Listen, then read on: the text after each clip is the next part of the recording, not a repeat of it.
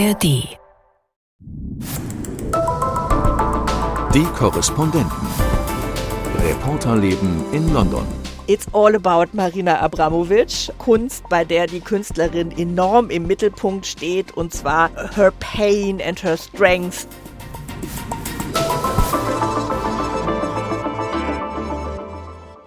Herzlich willkommen zu unserem Podcast Die Korrespondenten in London mit Imke Köhler. Hallo. Und Gabi Biesinger. Hallo. In dieser Woche blicken wir wieder auf eine neue Ausstellung Marina Abramovic in der Royal Academy hier in London. Eine Werkschau kann man sagen und wer Abramovic nicht kennt, ich kannte sie auch nicht, dem möchte ich kurz eine Installation schildern. Eine Frau, nackt, liegt auf dem Boden, auf ihr ein Skelett.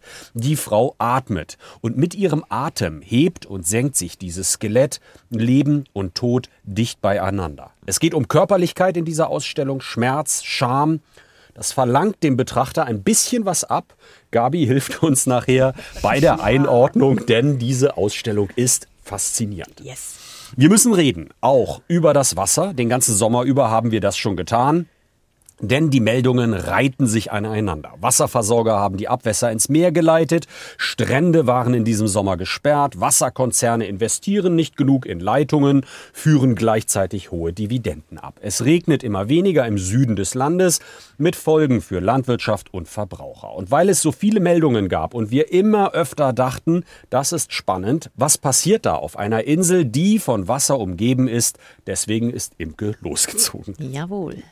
Ja, aber wir fangen an mit einer alten Bekannten, nicht wahr, Christoph? Mit Ja. Liz Truss. Wir erinnern uns, 49 Tage lang Premierministerin. Tage Also da, dafür hat sie einen großen Eindruck hinterlassen, dass sie nur so kurz dran war, ne? Das stimmt, ja, wir reden heute noch über sie.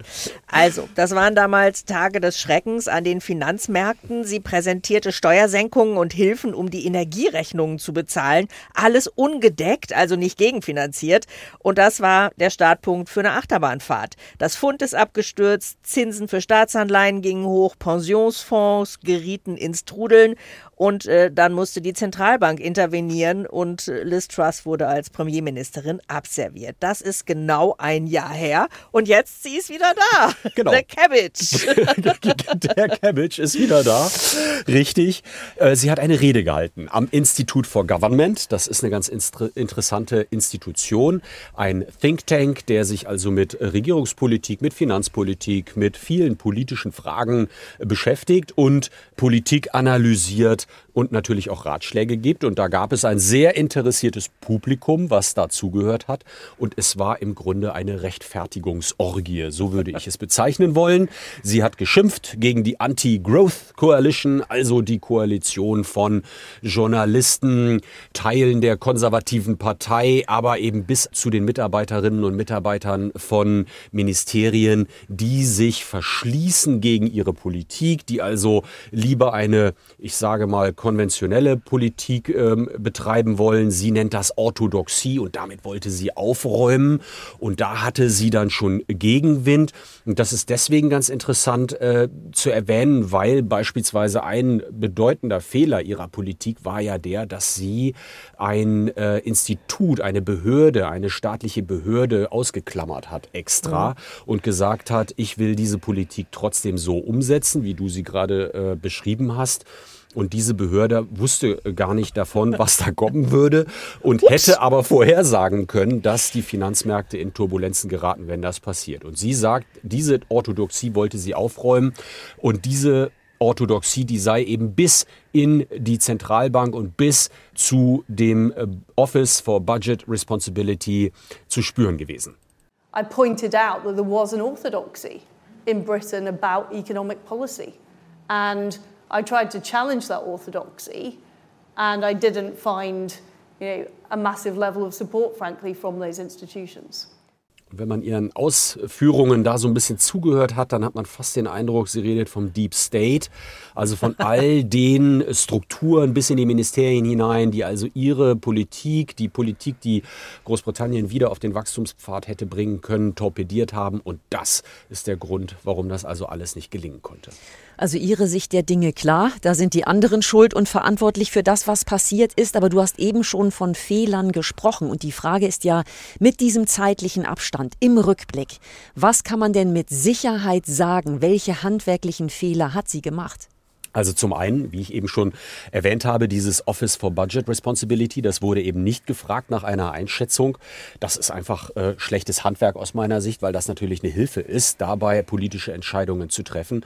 Und das Zweite ist, sie hat Steuersenkungen auf den Weg gebracht und gleichzeitig war aber auch noch ein großes Paket, ein Hilfspaket am Start, um die Menschen bei den hohen Energiepreisen zu unterstützen. Und das heißt, es gab Steuersenkungen, weniger Einnahmen, gleichzeitig mehr Ausgaben, das nicht gegenfinanziert. Und das haben einfach die Finanzmärkte nicht ertragen.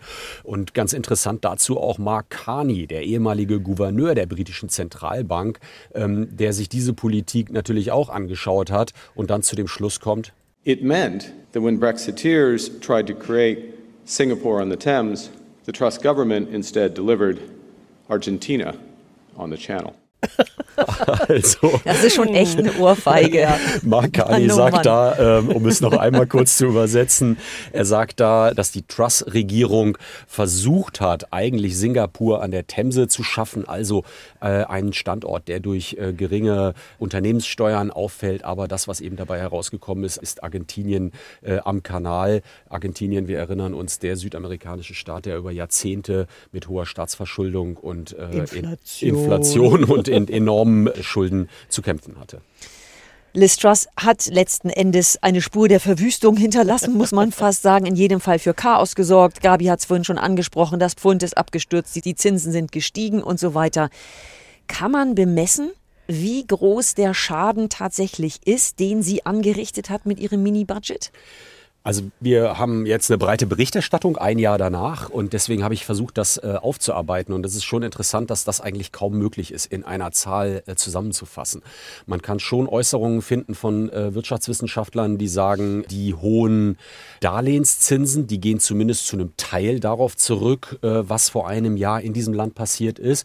Hier sind die Finanzierungen mittlerweile so bei sechs Prozent, also auch deutlich höher als in Deutschland. Das ist auch ein riesiges Problem für viele Verbraucherinnen und Verbraucher. Verbraucher, weil ähm, hier die Verträge deutlich kürzer laufen als in Deutschland. Zwei Jahre Finanzierung, fünf Jahre Finanzierung in Großbritannien ist gang und gäbe.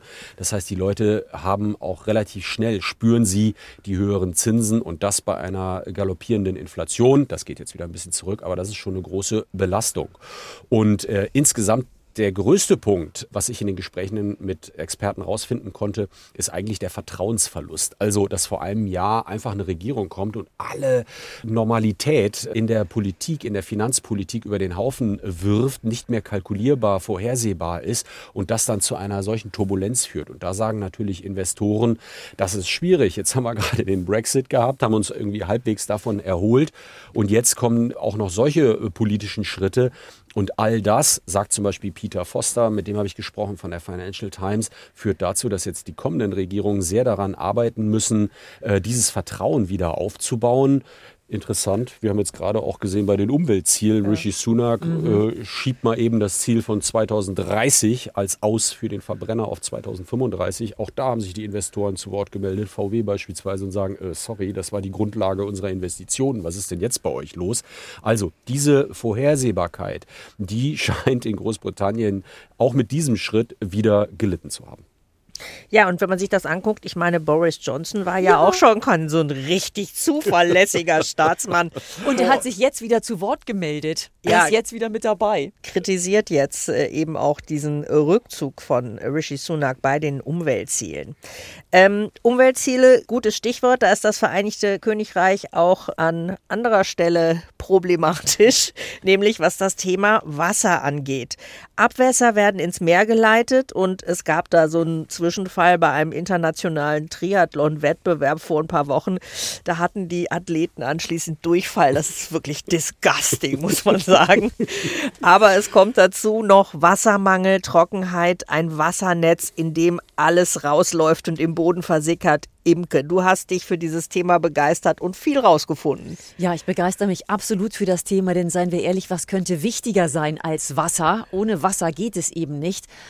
Und es fängt damit an, dass man in Deutschland immer noch denkt, es würde hier ständig regnen in England. Ja, dieses Stereotyp lebt ja weiter fort und natürlich haben wir hier Regen, aber es wird weniger. Die Dinge verändern sich, der Klimawandel ist spürbar und die Meteorologen erwarten also zunehmend wärmere und nassere Winter, aber heißere und trockenere Sommer. Und dann wird es eben problematisch, auch mit dem Grundwasserspiegel und so weiter und so fort. Also gerade hier in Südengland merkt man das. Und man merkt es hier auch tatsächlich an dem zunehmenden Weinanbau. Wer hätte das gedacht? Also wirklich, wer hätte das gedacht? Ich habe hier das erste Mal so gelacht, als mir ähm, English Sparkling Wine serviert wurde. Und ich dachte so, das kann ja nicht sein. Ist auch ein Dauerbrenner in den Redaktionen. Ne? Alle halbe Jahr machen wir ein Stück. Ja, äh, weil du damit irgendwie nicht rechnest. Natürlich Ja. hat bis jetzt keiner England als Wine-Growing äh, Country irgendwie auf dem Schirm. Und das ist es natürlich bis jetzt auch erst in kleinem Umfang, aber die Zuwachsraten sind groß. Das heißt, daran kann man schon viel ablesen. Und dann gleichzeitig eben dieses riesige Thema, das mit der Privatisierung der Wasserwirtschaft zusammenhängt. Alle möglichen problematischen Folgen, wo man unterm Strich sagen muss, es fehlt an Investitionen, es werden enorme Schulden gemacht um Dividenden zahlen zu können. Das Geld fließt aber sehr stark ab ins Ausland. 70 Prozent der Wasserwirtschaft hier sind in ausländischer Hand. Und insofern war das jetzt absolut mal an der Zeit zu schauen, was hier eigentlich wirklich los ist und wie es den Engländern damit geht. Und deswegen Wen bin ich dann getroffen? rumgefahren. Ich bin zuerst nach Tunbridge Wells gefahren. Das ist eine Stadt hier südöstlich von London, die, wie man dem Stadtnamen schon entnehmen kann, Wells, ähm, nicht auf Quellen gebaut ist, aber auf jeden Fall Quellen besitzt. Es gibt da Quellen, deswegen war das in früheren Jahrhunderten ein wundervoller Kur- und Badeort. Und da wirkt es irgendwie besonders kurios, dass diese Stadt immer wieder Wasserprobleme hat, die dann so aussehen, dass es kein Wasser mehr gibt. Den wird das Wasser regelmäßig abgedreht. Und da habe ich unter anderem mit dem Abgeordneten gesprochen, der das auch für einen unhaltbaren Zustand hält. Aber es hat ganz viele Komponenten. In diesem Fall ist es einfach das alte Wassersystem aus viktorianischen Zeiten. Es gibt viel zu viele Lecks, Rohrbrüche und so weiter. Dann hat man auf der einen Seite überspülte Straßen und der Verkehr muss umgeleitet werden. Und auf der anderen Seite wird dann Haushalten das Wasser ganz abgedreht. Und ich habe auch mit einem Pappbesitzer in Tunbridge Wells gesprochen, der sagte, das ist echt geschäftsschädigend. Wenn der für länger als eine Stunde kein Wasser mehr hat, muss der schließen. Gesetzliche Vorgabe, er muss schließen. Und er sagt da, da gehen dann ganz schnell mal 1, 2, 3, 4.000 Pfund bei verloren. Ähm, er hat das im Juni erst wieder gehabt, da ist der ganze Tag drüber hingegangen und als er abends endlich wieder Wasser hatte, äh, war das so verunreinigt, dass er es nicht benutzen konnte und der ist natürlich absolut unglücklich. Der wird nicht entschädigt, ihm hilft keiner, der ist da ziemlich auf sich alleine gestellt. Dann gibt es aber auch tausend andere Geschichten. Also wer das hören will, geht einfach mal durch die Stadt und spricht mit den Menschen auf der Straße zum Thema Wasser, hat da jeder seine Geschichte. Ob es darum geht, dass es wieder eine Hosepipe-Ban gab in diesem Sommer, man durfte also seinen Gartenschlauch nicht benutzen für Swimmingpool, Blumen bewässern, Auto waschen, wie auch immer. Großer Ärger. Dann ähm, hat es im letzten Jahr vor Weihnachten ein Wasserproblem gegeben. Da hatten dann auch tausende Haushalte kein Wasser mehr in Kent und Sussex. Und das kurz vor Weihnachten, wo man vielleicht noch mal putzen will, vorkochen, was auch immer. Ja, die Leute haben sich Gäste eingeladen und es war überhaupt nicht mehr klar, was noch geht. Mussten zu Wasserstationen fahren, um sich Wasser zu holen. Also da gibt es die tollsten Geschichten. Und es ist ganz schwer, an diese Wasserkonzerne ranzukommen und die zu zwingen, mehr zu investieren. Und da Manchmal heißt es, die Aufsicht müsste besser arbeiten. Es gibt ja Vorgaben und natürlich hat man mit der Privatisierung ja auch irgendwie was Gutes tun wollen. So ist es zumindest damals verkauft worden. Aber wenn dann da keine Aufsicht ist, keine Kontrolle der Konzerne, dann wird es ja schwierig, oder? Ja, das Ding ist, es, es oder? gibt Off-Ward, genau. Das ist eine, wenn du so willst, Aufsichts- und Regulierungsbehörde. Aber da waren auch die Gespräche, die ich geführt habe, sehr spannend hier mit einer Wissenschaftlerin von der SOAS University, die gesagt hat, diese Regulierungsbehörde ist nicht dafür gemacht und auch nicht ausgestattet und ausgerüstet dafür, mit Private Equity Gesellschaften klarzukommen und die zu regulieren. Und in dem Augenblick, wo Private Equity einsteigt, verändert sich alles. Und das ist hier in England der Fall. Und dann hat man also die tollsten Modelle, wo über irgendwelche Tochtergesellschaften in Steuerparadiesen irgendeine Finanzierung läuft. Dadurch darf man sich höher verschulden und so weiter und so fort. Und sie sagt, da hat die Regulierungsbehörde gar nichts im Instrumentenkoffer, mhm. um dagegen wirklich vorzugehen und möglicherweise auch nicht die Expertise. Sie sagt, diese Private Equity äh, Funds, die haben schon relativ viel Finanzakrobatik in ihrem Portfolio und da ist man vielleicht der Sache auch nicht ganz gewachsen.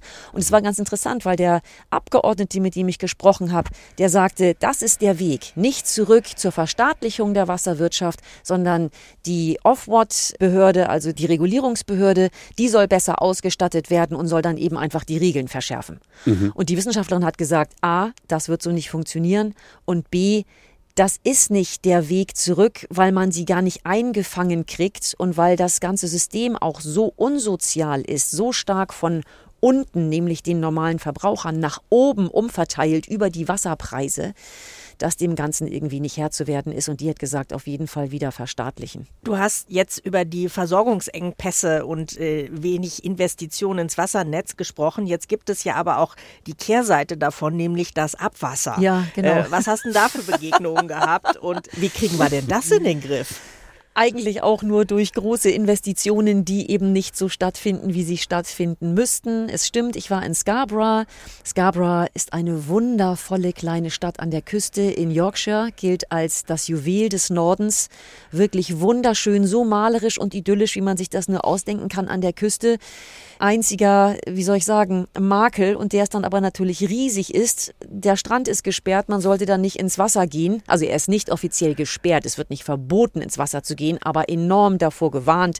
Da sind jetzt während der Badesaison riesige Schilder aufgestellt gewesen mit Symbolen, ne, so Schwimmer im roten Kreis durchgestrichen, Warning, gehen Sie nicht ins Wasser und so. Ja, warum? Weil die Wasserwerte so schlecht sind. Da geht es um äh, die Werte an Bakterien und drum und dran. Das hat wahrscheinlich in Scarborough ganz verschiedene Ursachen, aber eine Ursache sind die Haushaltsabwasser. Und da sind wir eben auch wieder beim alten viktorianischen Wassersystem. Es gibt nur ein System für Abwasser und Regenwasser. Und in dem Augenblick, wo es regnet, geschweige denn stark regnet, ist dieses Abwassersystem völlig überfordert und deswegen dürfen dann die Wasserunternehmen bestimmte Ventile öffnen und dann kann das Abwasser ungefiltert direkt ins Meer oder in die Flüsse fließen. Was de facto heißt, wenn wir es so benennen wollen, die Scheiße der britischen Toiletten oder der englischen Toiletten in dem Fall landet dann eben ungefiltert auch in den öffentlich zugänglichen Gewässern.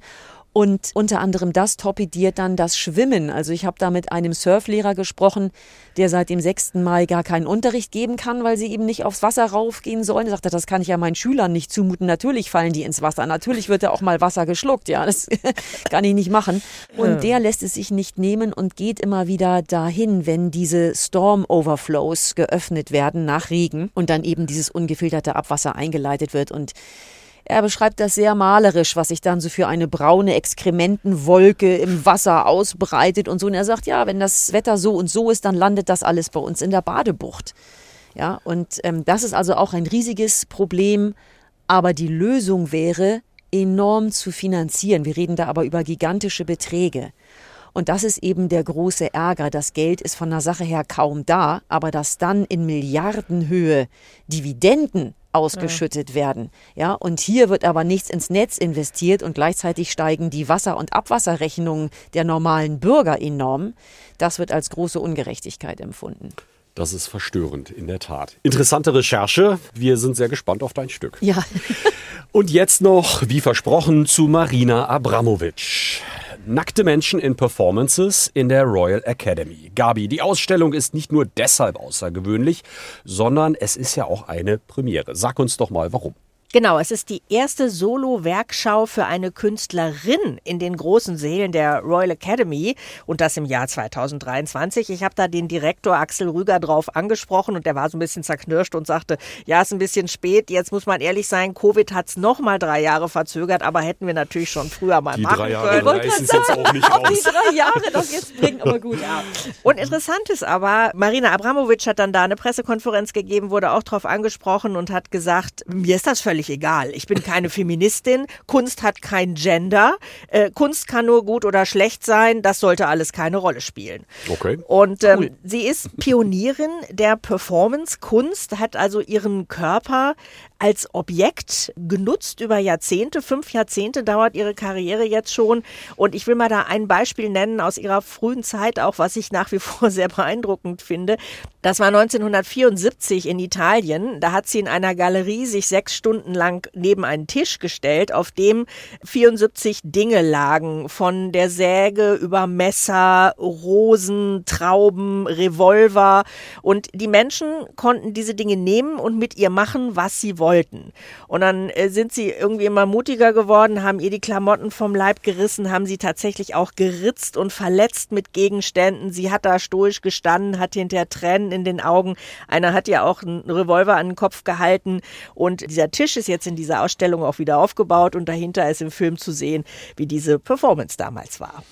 Wow, das ist schon eine, eine große Rubrik von Kunst, würde ich mal sagen. Das ist ja interessant, weil es werden ja auch äh, Live-Performances, die Abramowitsch vor Jahren aufgeführt hat, gezeigt. Also, ähm, wie muss ich mir das vorstellen? Sind das Videoaufnahmen oder werden die dort nochmal nachgestellt? Nee, die werden nochmal ja quasi nachgestellt. Also sie ist mittlerweile 76 Jahre alt und äh, war auch vor kurzem ziemlich schlimm erkrankt, hatte mehrere OPs, ist also körperlich jetzt nicht mehr so äh, wahnsinnig fit. Und es gibt jetzt eben 40 Künstlerinnen und Künstler, die auch zum Teil bei ihr gelernt haben, ihre Schüler sind, die eben in Schichten vier ihrer alten Performances dort durchführen. Du hast die eine schon angesprochen, die Frau mit dem Skelett, äh, die dort liegt und atmet und einer Performance, der man gleich da begegnet ist, das war, da standen zwei Nackte in so einem Torbogen und dann denkt man so, ah, sind das Figuren? Dann geht man ein bisschen näher, dann blinzeln die und man denkt, oh, die sind echt, ja, tatsächlich.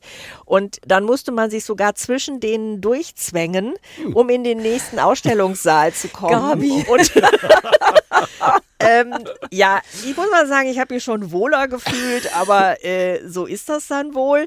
Und äh, was ich auch noch echt einen Kraftakt beeindruckend fand, Luminosity ist eine Installation, da sitzt eine Frau nackt, quasi in Kreuzigungspose, also mit den Armen so hochgestreckt, auf einem Fahrradsattel, der mitten an der Wand hängt.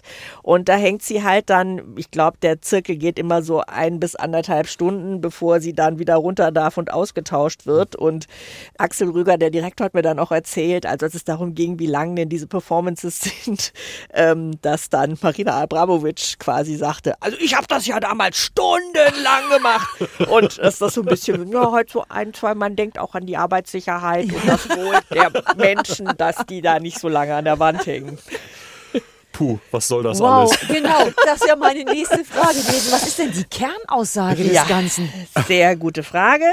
Ähm, also ich würde mal sagen, eine der Kernaussagen ist, it's all about Marina Abramovic. Also Kunst, bei der die Künstlerin enorm im Mittelpunkt steht und zwar her pain and her strength, also ihre Leidensfähigkeit, ihr Leidensausdruck und dann aber auch eben ihre Stärke, diese Dinge zu überstehen. Und sie hat einen schönen Satz gesagt, I think that the pain is such an important element in our human life. And if you look history of art, it's full of pain. It's very interesting how few works of art are made from happiness. Almost nothing. Everything is made out of suffering. Suffering is like a kind of gate in order to understand the universe. Also sie sagt, Schmerz ist ein wichtiger Teil unseres Lebens. Die Kunstgeschichte besteht aus Schmerz. Nur wenige Werke sind aus Heiterkeit heraus entstanden. Und Leiden öffnet die Tore, um das Universum zu begreifen. Und die öffnet sie ja jetzt nicht mehr selbst, sondern lässt sie von anderen Leuten öffnen. Aber vielleicht noch einen kleinen Schlenker zu machen, also wem das mit diesen Nackten da zu schräg ist. Sie hat auch ein paar politische Werke und das fand ich sehr interessant. Sie hat zum Beispiel eine Installation gemacht, die da auch zu sehen ist. Äh, Balkan Barock heißt die. Sie stammt ja aus dem ehemaligen Jugoslawien. Und da ist unter anderem ein Berg von ihr gewaschener Knochen zu sehen. Und da geht es eben um den Bürgerkrieg in ihrer Heimat Jugoslawien. Und sie sollte eigentlich 1997 bei der Biennale in Venedig den äh, Pavillon ihrer Heimat bespielen. Und dann hieß es aber, dieses Werk sei jetzt nicht positiv nationalistisch genug. Und dann haben die Italiener ihr in ihrem Pavillon ob Obdach geboten und da hat sie dann den Goldenen Löwen dafür bekommen. Also muss man auch sagen, ob man diese Art von Kunst jetzt mag, aber zumindest da war eine politische Aussage zu entdecken, da sollte was reingewaschen werden, Nationalismus sollte reingewaschen werden. Also es gibt sehr viel zu entdecken von Marina Abramovic. Sehr spannend. Klingt kontrovers und wird vielleicht nicht jedem gefallen, aber das ist wirklich hochinteressant, dir zuzuhören. Vielen Dank. Damit sind wir auch schon wieder am Ende unseres Podcasts. Es verabschieden sich am Mikrofon Imke Köhler, Tschüss. Gabi Biesinger. Tschö. Mein Name ist Christoph Prössel. Bis bald. Die Korrespondenten. Reporterleben in London. Der Großbritannien-Podcast von NDR Info.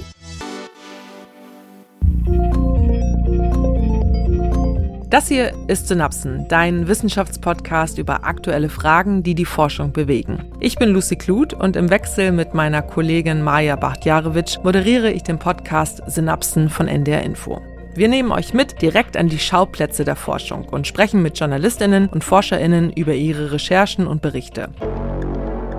Wie wirkt sich unser Milchkonsum aufs Klima aus? Was können wir von der Kleidung im Mittelalter lernen? Und was machen Umwelthormone mit uns? All das und noch viel mehr thematisieren wir in unserem Podcast. Und weil das noch nicht genug ist, gibt es hier bei uns auch noch zusätzlich alle zwei Wochen einen Science Slam. Den Podcast Synapsen findest du in der ARD Audiothek und überall, wo es Podcasts gibt.